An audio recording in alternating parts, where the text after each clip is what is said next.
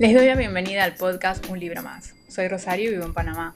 Amo leer y a donde voy siempre llevo un libro. Este es el episodio número 23 y espero que lo disfruten. En el episodio de hoy les traigo una, podemos decir que es una autobiografía de un escritor cubano.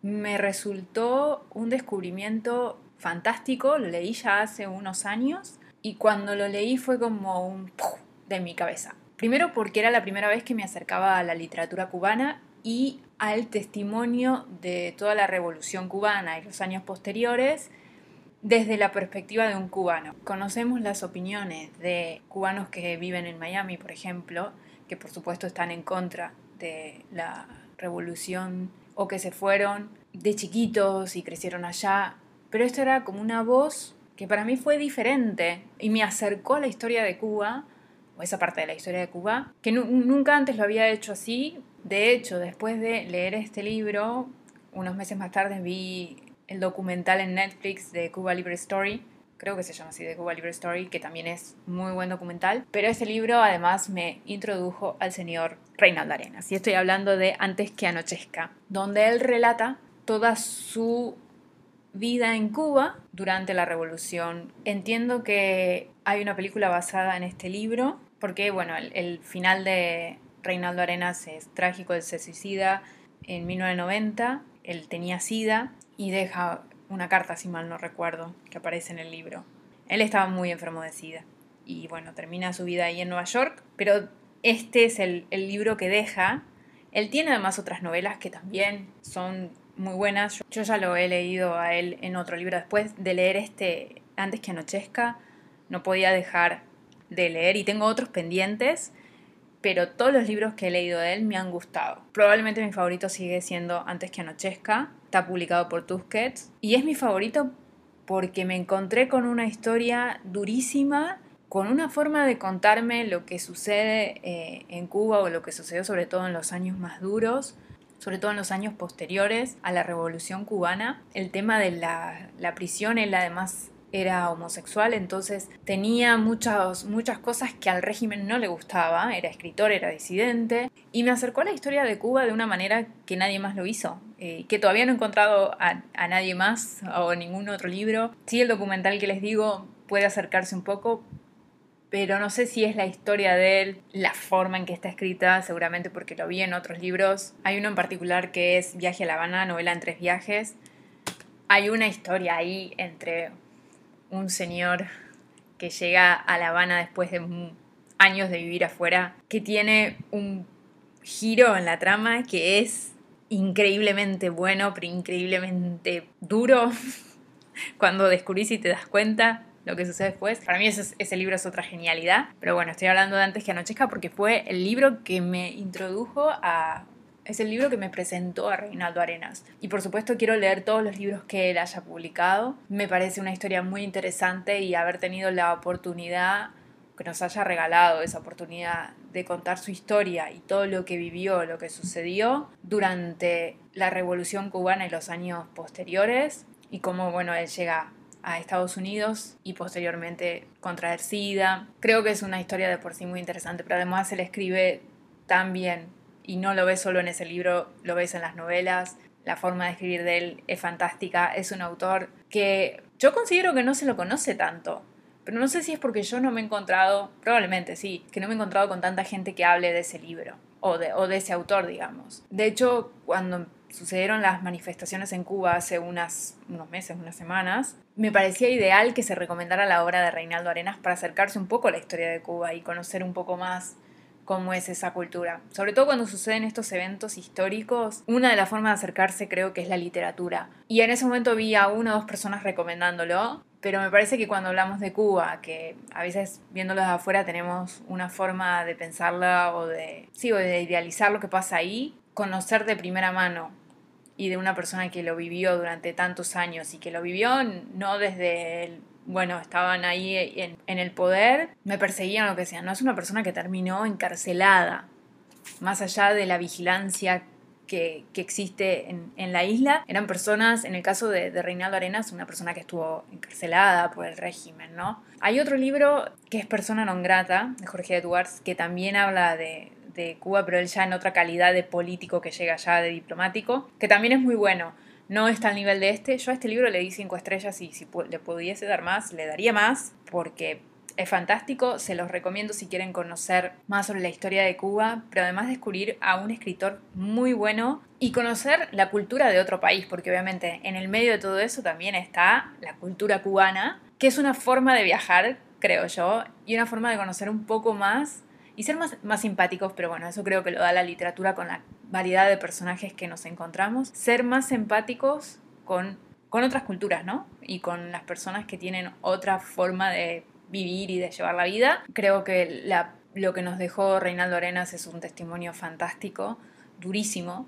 Por momentos agarras mucha rabia. Y bueno, y si no lo han leído a Reinaldo Arenas, por la experiencia que yo tuve, me parece que es un buen libro para empezar con, sus, con su obra. Después de ahí se puede continuar con los otros libros y van a encontrar que son igual de buenos. Ya les digo, Viaje a La Habana también tiene tres historias que son buenísimas pero es una muy buena introducción a un autor latinoamericano. Así, esta es la recomendación del día de hoy. Espero que, lean también eh, literatura latinoamericana. Intento traer variedad de literatura, ya sea clásica, de niños, adolescentes, fantasía. Y creo que es la primera vez que hablo, bueno, no, hablé de 12 años de esclavitud, que es una autobiografía, que creo que es el primer episodio del podcast donde todavía no había, no me había dado cuenta de cómo manejar el tema del audio y de cómo editar. Lo hacía con la plataforma en la que, en la que armo el, donde monto el podcast, digamos, pero Hoy en día lo grabo en otro programa y es mucho más fácil la edición. En ese momento no sabía, estaba experimentando. Seguramente mucha gente que escuchó los primeros episodios dejó,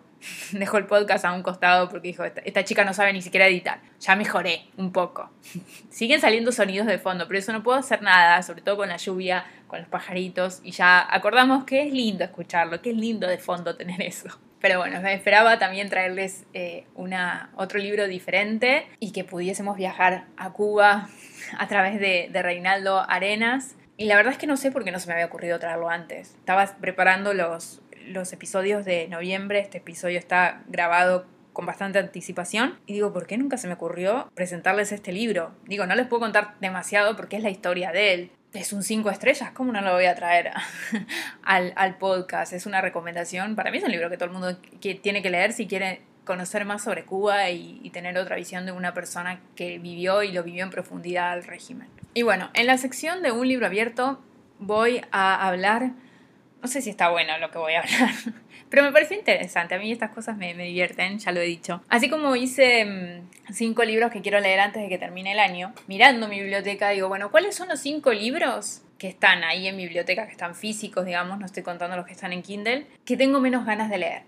que encuentro muchas excusas para agarrarlos y creo que la única forma que puedo leerlos es si los saco en la latita, en mi latita mensual. Ya les comenté que en su momento tuve como un rush que compré libros de fantasía juvenil y después me di cuenta que es un género que me cuesta un poquito, que no me encanta y que tiendo a deshacerme. Hay lecturas que están bien, pero sí, no, no es por ahí lo que más me gusta. También he comprado otros libros que, no sé, en su momento me llamaron la atención y hoy en día por varias razones no, me cuesta agarrarlos y es como que en mi lista de prioridades cuando elijo qué voy a leer, no, no los quiero agarrar. Entonces, libro número uno, Mentes Poderosas de Alexandra Bracken, es el inicio de una trilogía. No sé por qué lo compré, honestamente. No sé ni de qué trata. Es, sé que fantasía, creo que es medio apocalíptica. No, leí atrás, era en el momento que estaba comprando todos estos libros que veía en Booktube. Sí, soy de las que es influenciada fácilmente por YouTube. Y dije, ah, esta es otra trilogía. Vi que estaban disponibles esos libros en las librerías acá en Panamá y dije, bueno, si están toda la trilogía completa, bárbaro. O sea, puedo leerla toda. Entonces lo compré, pero la verdad, y es un libro de 400, 500 páginas. No tengo muchas ganas de leerlo. Pero bueno, tengo el problemita de que si lo compré lo tengo que leer. Después veo si lo vendo, si lo dono, en fin, después veo qué hago. El segundo libro que no tengo muchas ganas de leer es La Zona Muerta de Stephen King, que en su momento, no sé, me lo regalaron, pedido por mí aparte, pero bueno, creo que fue en una lista de libros de Navidad o de mi cumpleaños que le hice a mi esposo y no sé, en ese momento pensé que me iba a gustar Stephen King. No tengo muchas ganas de leer porque es Stephen King y A mí, ya lo he hablado en otros episodios, no, no tengo esa relación que todo el mundo tiene con Stephen King, yo no la tengo. Lo respeto mucho, me parece fantástico que escriba tanto, por algo a todo el mundo le gusta. Es un escritor que conmigo no conecta. No sé, no me interesa tanto el terror, no me dan miedo tampoco sus libros, pero tampoco encuentro nada fantástico en la forma de escribir. Me parece genial que escriba tanto, eso sí es fantástico, pero no, no hay nada que me conecte con él. Entonces tengo la zona muerta ahí y digo, bueno, en octubre lo leo porque Halloween, qué sé yo. Aunque no, no celebro Halloween para nada, pero bueno, con un poco de idea en la cabeza, ¿no? Y no, no me llama la atención. Además creo que la tipografía está como medio mal impresa, entonces es más difícil de leer, menos ganas tengo pero voy a insistir y en algún momento seguro que lo voy a leer. El número 3 es Leopardo Negro, Lobo Rojo de Marlon James, que entiendo que ganó un premio y es el inicio de una trilogía. Es un libro bastante gordito, me costó un platal, porque es tapadura, y aún así, caro y todo, bueno, yo lo compré porque había visto que había ganado un premio, era como el inicio de una trilogía y no sé, algo había leído del, del autor que dije, bueno, lo tengo que leer. Empecé a ver los reviews y la gente empezó a hablar medio mal del libro. Y ahora no tengo muchas ganas de leerlo, porque me parece que tiene también bastante de abuso animal, eh, como que es una historia que no, no, se sabe para dónde va, capaz que me re equivoco y me, me gusta, pero no me llama la atención porque sí, vi comentarios poco positivos acerca del libro, pero ganó un premio también, o sea que no sé, es como que estoy en esa disyuntiva de si lo leo o no lo leo. Digo, lo voy a leer porque lo compré, me costó un platal, tengo que justificar y leer y decir, bueno, no valía la pena y sentirme una tonta por haberlo pagado. Pero después lo venderé o lo donaré seguramente. Así que es otro libro que no.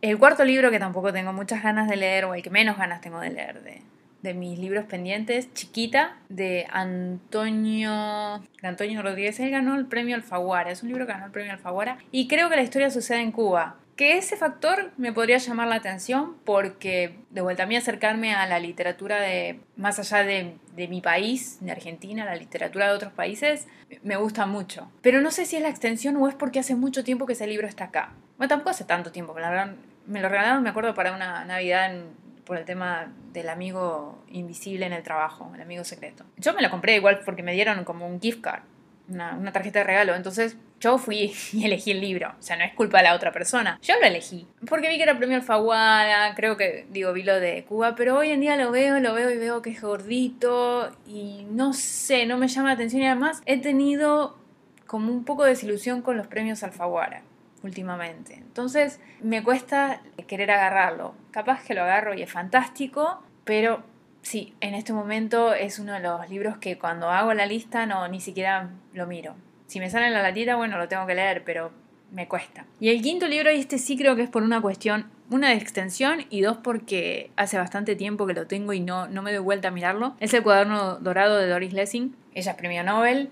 Yo la he leído, leí un libro de ella. Me gustó, no me fascinó, pero me gustó, estuvo bien. No sé si es la extensión del libro, y este libro me lo, cuando trabajaba en la librería, eh, lo tenían ahí dando vueltas, que no estaba a venta al público, sino como que se lo habían regalado como para estaba ahí. Así que yo lo agarré. Me, lo, me, dejaron agarrarlo y me lo traje para la casa. Y en su momento sí tenía ganas de leerlo. Ahora está bastante amarillito el libro, después de tantos años. Y es uno de los libros que tampoco no, no, no, lo, no lo priorizo. Y no, no sabría decir por qué, porque estamos hablando de un premio Nobel de literatura, que esa es otra categoría que a mí me gusta explorar, a ver por qué ellos ganan los premios eh, Nobel, porque un autor gana o una autora gana el premio Nobel. No sé si es el tamaño no sé si es que ha pasado mucho tiempo que está ahí y no me doy vuelta a mirarlo. No lo sé. Pero esos son los cinco libros que más me cuesta agarrar para leer. Puede que me equivoque y después me terminen gustando todos y sean de mis libros favoritos. Y estaría bueno que hiciera, por ejemplo, un mes el año que viene. Vamos a ver si hago esos desafíos para el año que viene. Un mes de todos los libros, de estos cinco libros. Entonces tengo que leer estos cinco libros. Estaría bueno hacer algo así. Bueno, lo voy a pensar para el año que viene cuando piense los episodios para el año que viene y los desafíos que me voy a plantear, porque este año en teoría tengo que cumplir con terminar series y bajar los libros de la biblioteca, no comprar libros, que hasta ahora vengo muy bien, quiero decirlo, pero eventualmente sí estaría bueno que haga un desafío después, les cuente cómo me fue con esos libros, a ver si terminan siendo recomendaciones de episodio en el podcast, ¿no? Así que hasta acá el episodio del día de hoy, espero que lo hayan disfrutado y los veo entonces la próxima semana en un libro más.